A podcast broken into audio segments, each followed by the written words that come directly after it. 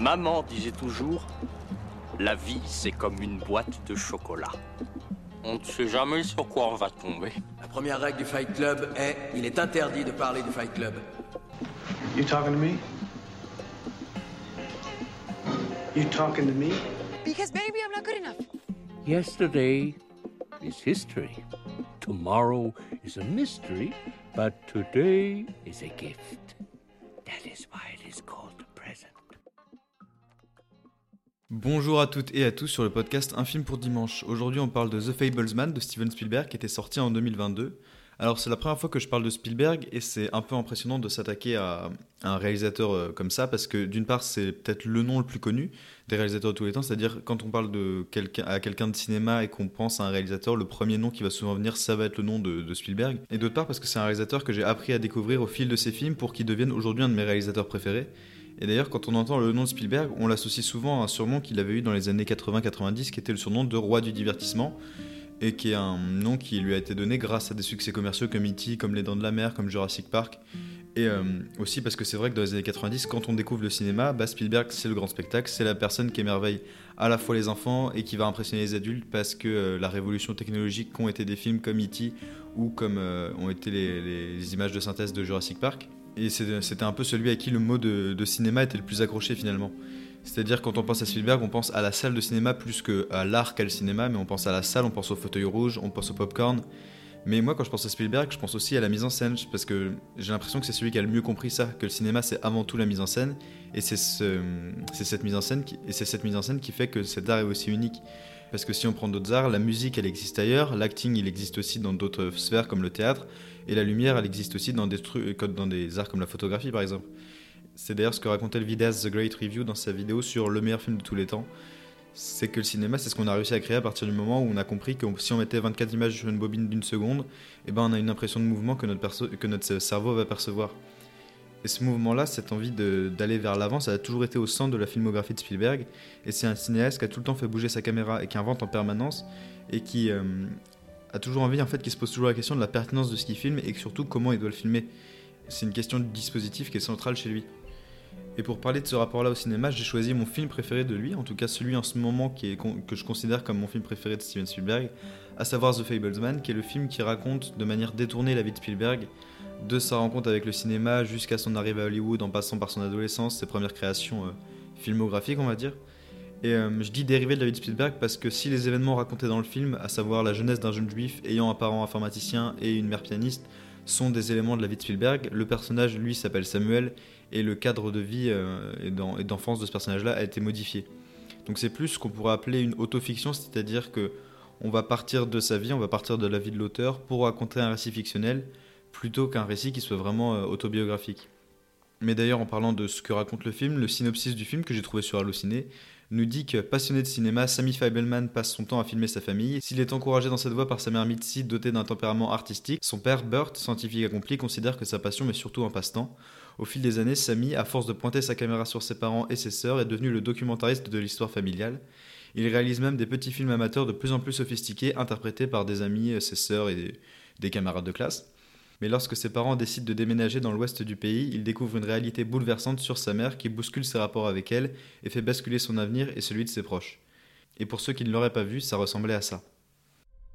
On va faire quoi comme film?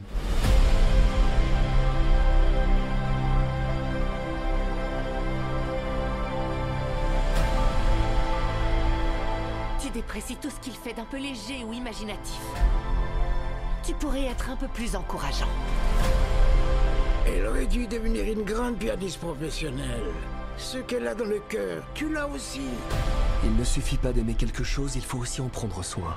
C'est plus important que ton hobby. Arrête d'appeler ça un hobby. Maman a pris un singe. Mais pourquoi t'as pris un singe? Parce que j'avais besoin de rire.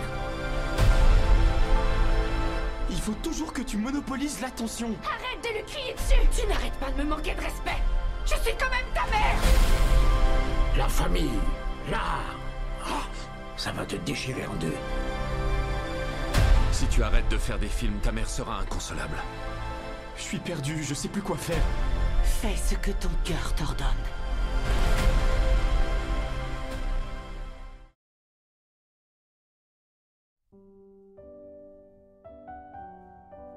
Que je trouve intéressant, c'est que The Fablesman, il commence par une scène d'entrée dans un cinéma où le père de Sammy, qui est joué par Paul Dano, explique à son fils comment marche le cinéma, mais comment marche le cinéma techniquement, c'est-à-dire qu'est-ce que c'est que la pellicule, pourquoi l'écran il projette des images qui vont bouger. Et ce dialogue, en fait, j'ai l'impression qu'il est là à la fois pour inviter Sammy à rentrer dans le cinéma, mais pour aussi nous inviter, nous, en tant que spectateurs, à rentrer dans le film. En expliquant à Sammy ce qu'il s'apprête à voir, en fait, Spielberg, nous tend la main, un peu comme s'il nous présentait à nous aussi euh, ce qu'on allait, ce qu'on allait voir, un peu comme une avant-séance.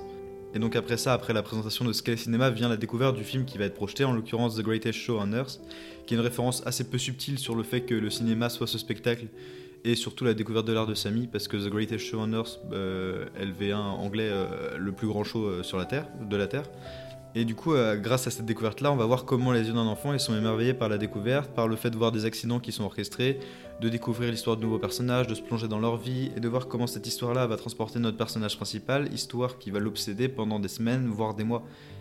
Et après la découverte, en fait, après cette première période, celle de la découverte, on va avoir la reproduction.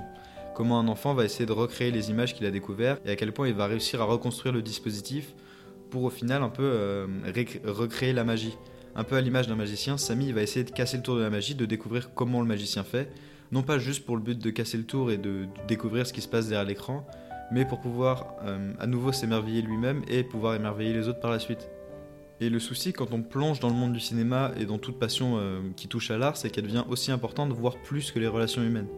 On a une opposition perpétuelle qui va s'opérer entre Samy et ses proches, qui vont, être, euh, qui vont essayer de le raccrocher à la réalité, et lui qui voit dans le cinéma cette, espèce d'échappatoire, ce monde qui contrôle et qu'il a envie d'explorer plus loin en fait, qu'il où il a toujours envie d'aller plus loin.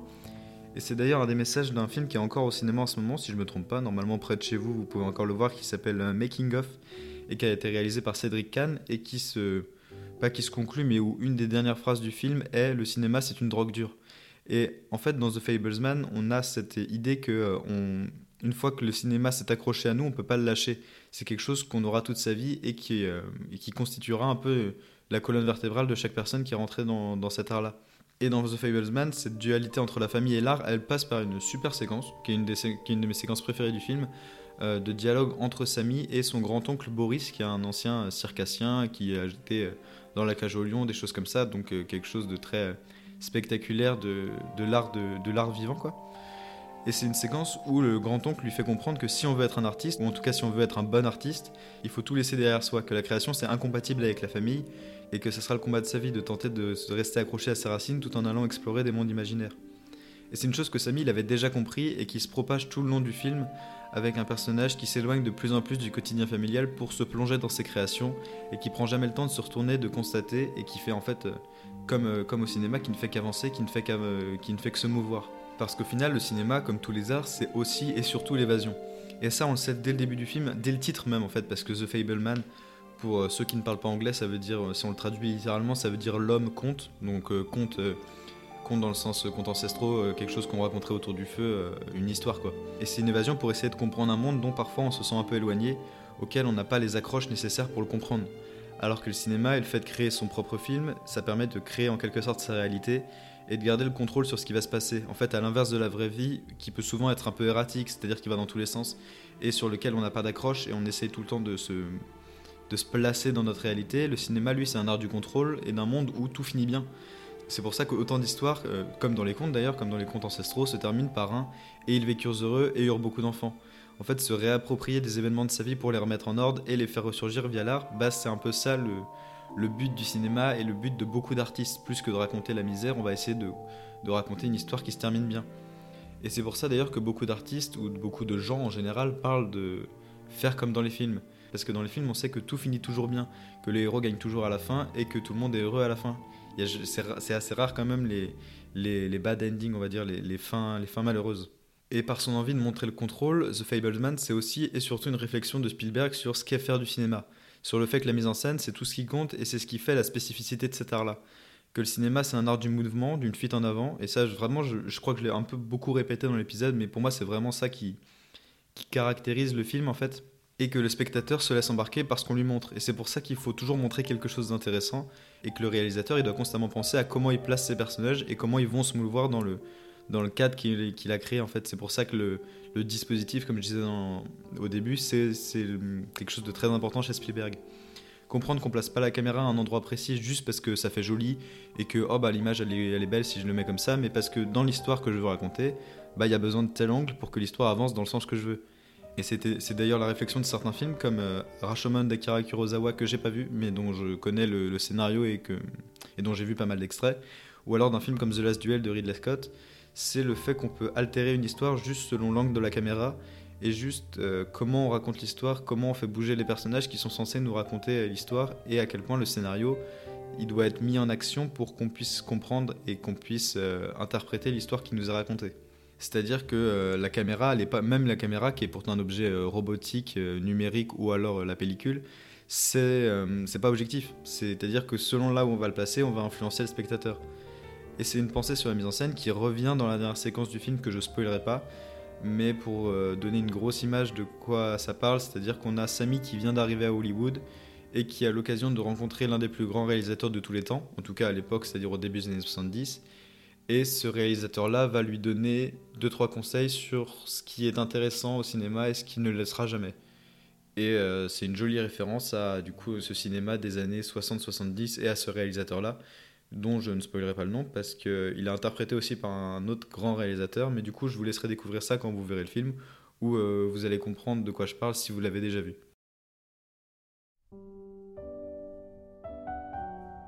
Je crois que la raison qui fait que j'aime autant The Fablemans, c'est que c'est un film qui parle de cinéma et qui me fait me comprendre pourquoi j'aime autant cet art.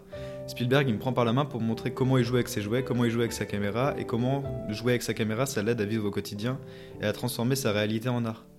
Et on sent son envie de nous montrer que le cinéma c'est de l'art, mais c'est aussi de l'artisanat, que c'est pas que les tapis rouges, les grandes cérémonies ou les Oscars, mais que c'est un travail minutieux, à la base d'un adolescent qui essaie de trouver ce qui est intéressant de filmer, ce qui est intéressant de garder et ce qui sera intéressant de montrer. Et c'est ça que nous raconte The Fablemans. C'est ce pouvoir de réalisateur de créer un monde où il a tout organisé, tout planifié, tout réglé au millimètre près, pour l'offrir au monde et pour que nous, en tant que spectateurs, on puisse le regarder et être émerveillés.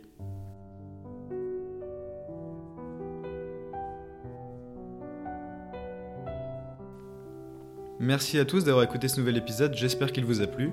Pour ceux qui voudraient voir The Fablemans, il est disponible euh, sur MyCanal, à la location en ligne ou au format physique. D'ailleurs, je préfère le préciser, ça sera certainement pas le dernier épisode sur, sur Spielberg, sur un film réalisé par Steven Spielberg, vu que j'ai encore beaucoup de choses à dire et qu'il a été dans tellement de styles et d'époques différentes que je pense qu'il y a d'autres épisodes où je parlerai de ça, mais du coup je me les réserve pour plus tard, ou même des films qui sont sortis dans les années 2020, je pense qu'il y a des choses intéressantes à dire dessus aussi. Sinon, si vous avez d'autres idées de films qui pourraient être intéressants à critiquer, à analyser, je vous invite à les mettre dans les commentaires du podcast, qui sont normalement disponibles sur votre plateforme d'écoute. Vous pouvez aussi aller voir le compte Instagram du podcast qui recommande normalement un film par jour et dont le lien est dans la description de cet épisode. Le podcast a également un compte TikTok qui est aussi disponible dans la description. Sinon, si le podcast vous plaît, vous pouvez le noter, le commenter, le partager sur les réseaux sociaux, ça m'aidera vraiment. Et sinon, moi je vous dis à dimanche dans deux semaines pour un nouveau film. Oh, and in case I don't see you, good afternoon, good evening, and good night.